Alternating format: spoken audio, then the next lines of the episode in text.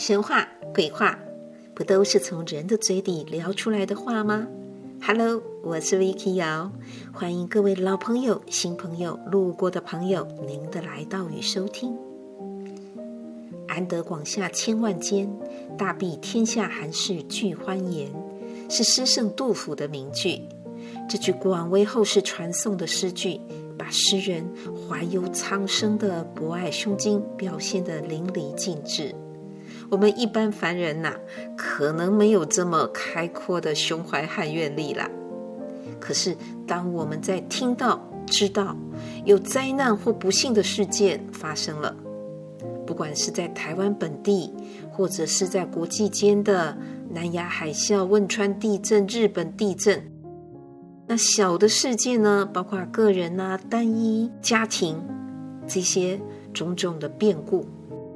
几乎都会想要尽量的给点温暖和给点资助。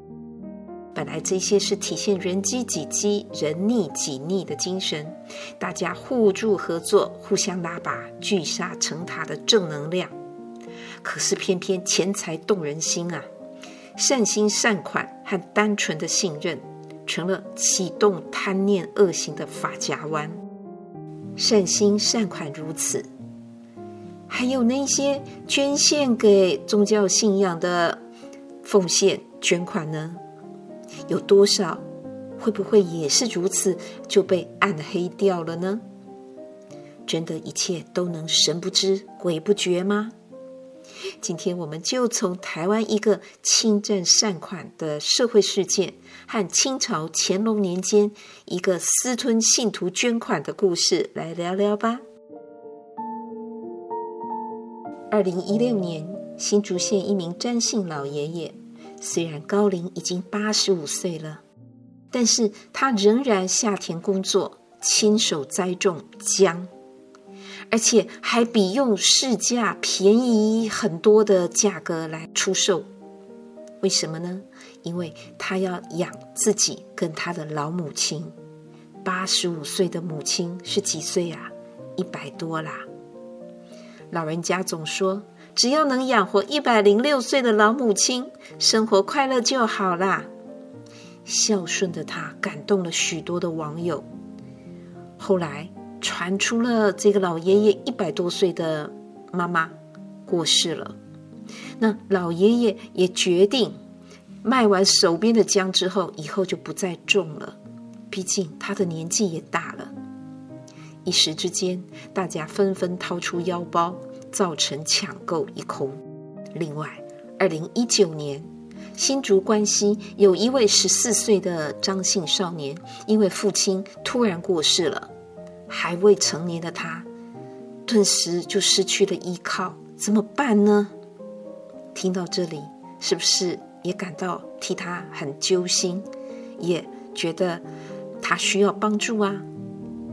接下来再提一个案例：二零二二年，新竹有一位才十一岁的孩子，因为单亲妈妈突然吐血身亡，未来的生活不但陷入困境啊！趴在冰柜上的他大哭着，对着冰柜里面的妈妈喊：“妈妈起来呀，妈妈起来呀！”那个画面令人非常鼻酸。这个消息传出以后，三天。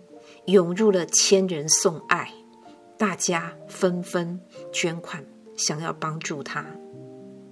各位，你们听到这些案例，觉得呢？会不会也觉得很想帮他们一把？这些都是真实的案例，也都是由当时身兼台湾急难救护协会理事长，同时也是直播主的陈在斌这位人士他所传出来的。二零一九年，张姓少年的那个案例，他甚至是现身灵堂关心少年、开直播募款的。这位陈在斌在脸书上，因为常常替弱势家庭募款，从种姜卖姜的老爷爷事件开始，二零一六一七开始声名大噪，但也陆陆续续传出了有家属质疑他。疑似私吞善款。为什么讲疑似？刚开始大家只是觉得这个账目都不拢，可是二零一九年经过检警介入调查，这个十四岁张姓少年的募款案件调查之后，才发现，根据新竹地检署主任检察官陈玉华表示，经过检举之后啊。检察官调查认为，被告并没有将善款交给这位青年，而是侵占三百多万。就这样，他被依公益侵占罪嫌起诉了。甚至根据媒体报道，张姓少年在开庭的时候表示，募到的六百多万，除了被侵占的三百多万以外，另外的三百多万他也没有看到啊。这几年，陈在斌在台湾各地寻找弱势家庭，对外劝募，打着行善的名义，滥用了爱心，把善款占为己有，要不就是高额提成。像是有一位已经罹患癌症七十几岁的老太太，她还要抚养一个曾孙，结果募到的款项九万多，她竟然也拿走了三成多，拿去了三万多块钱呐、当然，后来也因此被起诉了。还有更糟的是，他还有很多次还没有经过当事人的同意，就私下替对方募款。重点是善款还流向不明。他这个当事者，他不但背负了好像他被资助的这个标签，然然后他也没拿到钱。这些募款争议一多了，所以不少的民众。就纷纷取消了捐款，不愿意再被骗了。大家也慢慢的发现，原来这一位假面慈善家的身上不止背了好几条诈欺的前科，还被包括新竹地检署的三个单位通缉。今年三月里呀、啊，他被警方在汽车旅馆内逮到了，开毒趴，现场搜出了毒品咖啡包和五十万现金，连警察都气得大骂。真是作恶多端，给他这四个字的评价。以慈善之名，把社会角落的困难遭遇当成商品，快速的招揽社会大众的爱心，兑换成善款，再中饱私囊。这既有慈善美名，又有高额进账，看似名利双收的事，结果呢？才半年吧。今年九月二十四。晚上六点多，就有民众发现啊，在台中神冈地区高铁高架桥下有一辆可疑的宾士轿车，里面有一个男子已经躺在车里，好像没有知觉了。结果经查验，他已经死亡多时。后来根据证件才确认了身份，他就是曾经担任台湾急难救护协会的理事长。也就是被称为“二郎慈善家”、“假面慈善家”，也是我们前段文章所提到的四十七岁陈在斌。当时车内除了衣物、随身物品以外，还留有遗书。就这样，背着性侵、侵占、毒品，还有三条通缉令，以及许多善款交代不清的争议。这样的他，在宾士车上一氧化碳中毒，缺氧窒息，告别人世了。善款是变成私产了，但是真的还有命可以花吗？多少的新闻消息、网络故事、案例，包括劝善的啦、耸动的，光怪陆离，但是又有多少的真实性呢？这也是我这几个月以来，当我在聊因果故事这一类的主题的时候，会以清朝袁枚《子不语》里面的故事为首选，因为毕竟以他当时在文坛、在政坛的高度，在文本发行的排行榜上的知名度、普及度，其中的故事，如果他又能够指名道姓，还有把时间、地点都讲出来。像前几集啊，我们不是谈到再婚成怨偶，其中还有事关山东布政使清朝名臣鄂尔泰，这些人都是在相关当中的。想一想，如果这是幻想文，当时到后来的一两百年之间，他早就被踢爆，而且很可能他生前就会惹祸上身了。但是凭他随园老人、山中宰相的丰厚身家，他犯得着吗？所以，我还是会把这些比较真实性高一点的故事拿出来跟大家分享。所以啊，今天我仍旧是以他笔下卷三的一则故事来跟大家聊喽。乾隆三十二年，江苏的镇江在修城隍庙，当时是由三位一起来主持这一个啊募集资金的事情，一位姓严，一位姓高，另外一位姓吕。就在有一个下雨天的早上。有一位妇女啊，她搭着轿子来了，然后拿出了一个信封，里面有五十两银子，就交给这个姓严的。他告诉他说：“哎呀，我这是要修庙的银子五十两，麻烦你登记一下。”那这一个严先生呢，他就说：“那请问你的姓名啊、住址啊，你要留下来，我好登记啊。”这个妇人就说。哎呀，微不足道啊！这个是小小的钱，你不必留下名字啦，你只要把这个数字跟这个金额留下来就好了。那说完他就走了。后来呢，这个姓高跟姓吕的来了，那这个严先生就把这个事情讲了一遍，跟他们说：“啊，那我们要怎么入账啊？人家说不要留名字。”这个姓吕的就说了：“啊，干嘛登记？”反正刚好趁没有人知道这件事情，我们就平分掉算了，反正也没什么关系。啊另外一个姓高的跟着附和说：“好诶，好诶。”可是最早拿到善款跟捐款的这个严某啊，他就觉得这个不行啊，就说：“你们不要这样子啊，不要这样做啊，我们还是应该把它记下来。”可是其他两个人不听，那他也无可奈何，所以他就离开了。于是呢。这高跟吕两个人就把五十两银子对半分掉了。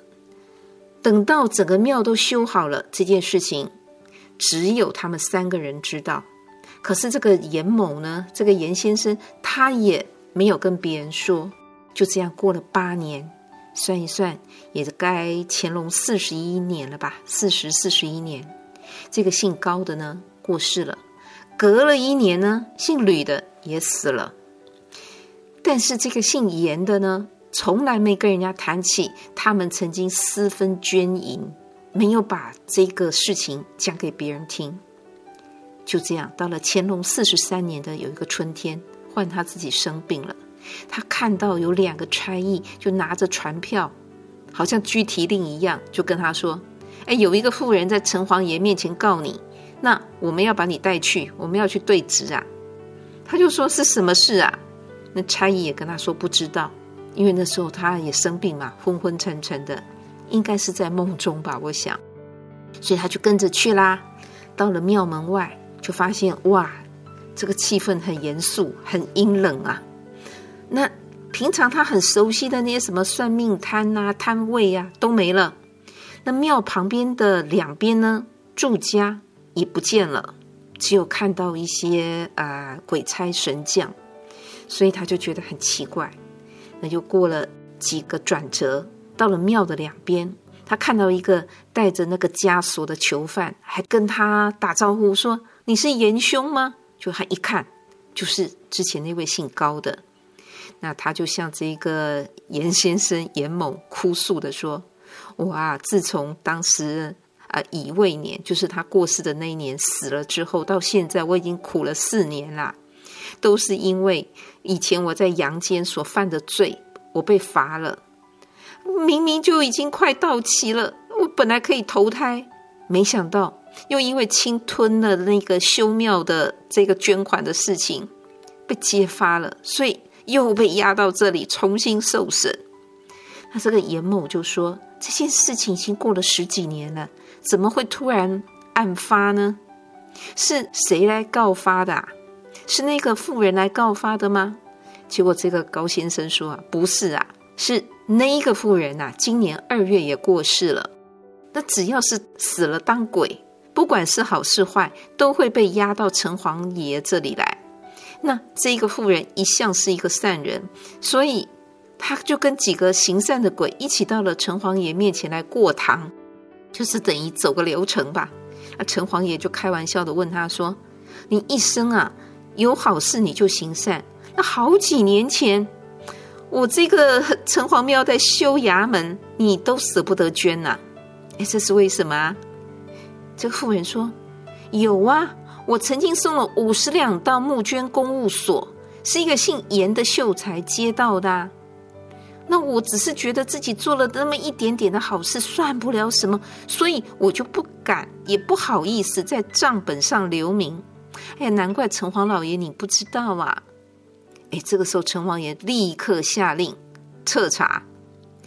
如果大家有到城隍庙，像新竹城隍啊，或台北有一些城隍庙，在正殿的两旁，甚至会写着各种什么福禄司啊、速报司，还有其中一个叫憎恶司，就是不喜欢人家作恶、憎恨恶行的这个憎恶司。城隍爷马上就说：“赶快查，怎么回事？”结果找到啦，案发啦。这个姓高的只好把这个事情全盘托出，但是因为当时严兄啊，你有劝阻我，所以把你也找来对质。那这个严先生就问：那除了你以外，另外那个吕兄呢？现在在哪里呀？这个高某就叹气说：啊，他生前犯的罪更多，已经被关在像是无期徒刑的大牢里面。他不只是为了这个占银子的事情啊。话没有讲完，结果城隍爷就升堂了。那他们就站在台阶下面嘛，然后就有两个童子还举着彩色旗子，好像就是在带路一样。可是是很很礼遇的，把当年呃捐银子的妇人带上殿来了。那又牵着一个呢，嗯，就是带着枷锁的犯人，一看就是当年的那个姓吕的。城隍爷就对严某说啊。这个善心的妇人捐的银子是交给你的吗？那严某也从实就据实以告，就跟他说：“是啊，是交给我。”然后城隍爷就对判官说：“这件案子啊，因为是在重修我这个衙门的事，我也不能擅自做主，所以我还是交给东岳大帝来定案吧。你赶快去准备写那个文书，写公文吧，赶快送去，因为。”虽然是城隍庙归 城隍爷，这是他的办公的地方，可是是属于东岳大帝在执掌、在管理。那当然啦、这个事情就要层层上报啊。那城隍爷就把两个童子说：“哎，把他们叫来，赶快送这个善心的妇人离开吧，他没事啦。”那两个差役接着又押送了。这三个严啊、高啊、吕啊，当年管理账目的三个人出了城隍庙，结果就在这个时候，他们也看到了有一群人，哎，穿得很特别啊，头上有的都还包着那个盐包，那还有什么羊皮、狗皮在身上，那有的是男人穿女人衣服，女人穿男人衣服，来来往往好多啊。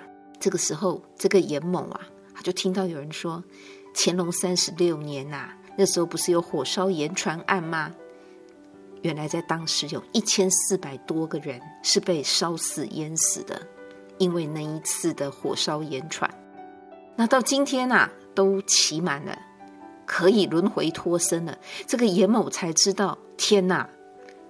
原来几年前那个火烧盐船案有这么多的人，原来是共业。那到今天。才又可以有转世，所以有的男的可能投胎变女的，女的变成男的，那甚至有的投身到畜生道去了，可以轮回，可是又是道路不相同。那这个时候，两个差役就讲，就跟他们刚好刚记说，你们不用再聊啦，那个东岳大帝已经坐殿升堂，我们呢赶快要送公文呐，你们不要再拖了。他们就赶快急急忙忙的走，说你你你，我们要各自办各自的事情，而且还对他们说公文送上去了，你们啊准备去听那个宣判吧。所以哦，他们也赶回去，然后在想到了那个审判堂前，还没站稳，就听到堂上在宣判，在押的这个嫌犯姓高的，你分了这个捐银善款，其罪还算小，可以按照他的原判。就是带着枷锁吧，你那个枷锁还是不能拿掉了。哎，其实这也很辛苦哎，走到哪里，你想身上都有这么重的负担。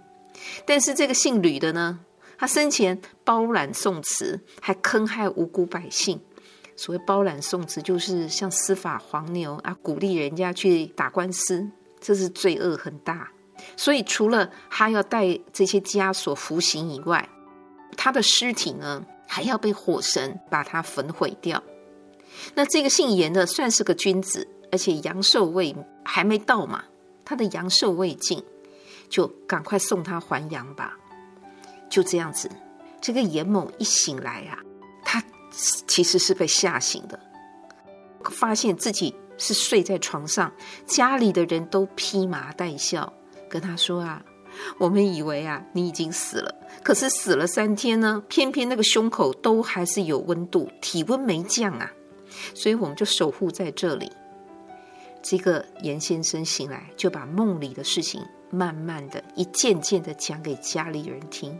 家里人刚开始想说你大概是病糊涂了，没想到一年以后，某个八月的晚上，那个吕家失火了。以前的人过世，不见得马上入土为安的下葬，他们可能会是先停灵柩在家里一段时间，甚至，呃，等着可能要再回到老家。没想到这个吕家在一年多后，那个整个家里失火，停在他家里的这个吕某的棺柩呢，整个被烧掉，所以他不是被火化，他不是故意要火化，而是。那是另外一种惩罚，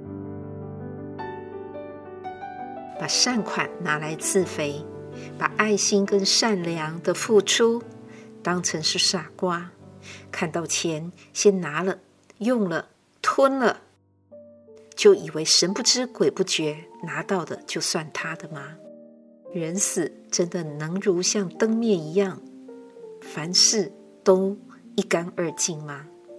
在今天的故事里，我们看到了，在我们眼前才没几年呐、他的兴衰、他的起落就呈现在世人面前，也看到了在两百多年前的历史记载里，一个严姓秀才，他的梦里，他在病危的时候，他在梦中好像往返于阴间的这个过程里。见证了乾隆三十六年一千四百多人那样子的不幸事件，被淹死的、烧死了。其实，在《子不语》当中，它叫做“火烧盐船一案”。可是，这个历史事件的伤痛，我们没有想到，后来原来他们也有期限，在阴间有另外一个账本，在记录着这整个过程。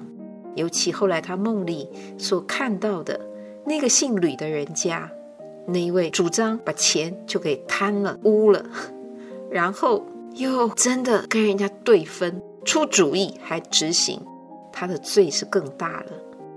当然不是只有他的尸骨像被火葬，是他的棺木跟他的整个生前的家都付之一炬。看到这些，我们还要说。因果是假的，做坏没关系，钱拿了没事吗？今天先聊到这里喽，希望你喜欢今天的这一个主题，也请记得点赞、分享、订阅、开启小铃铛哦。期待我们下次再见了，拜拜。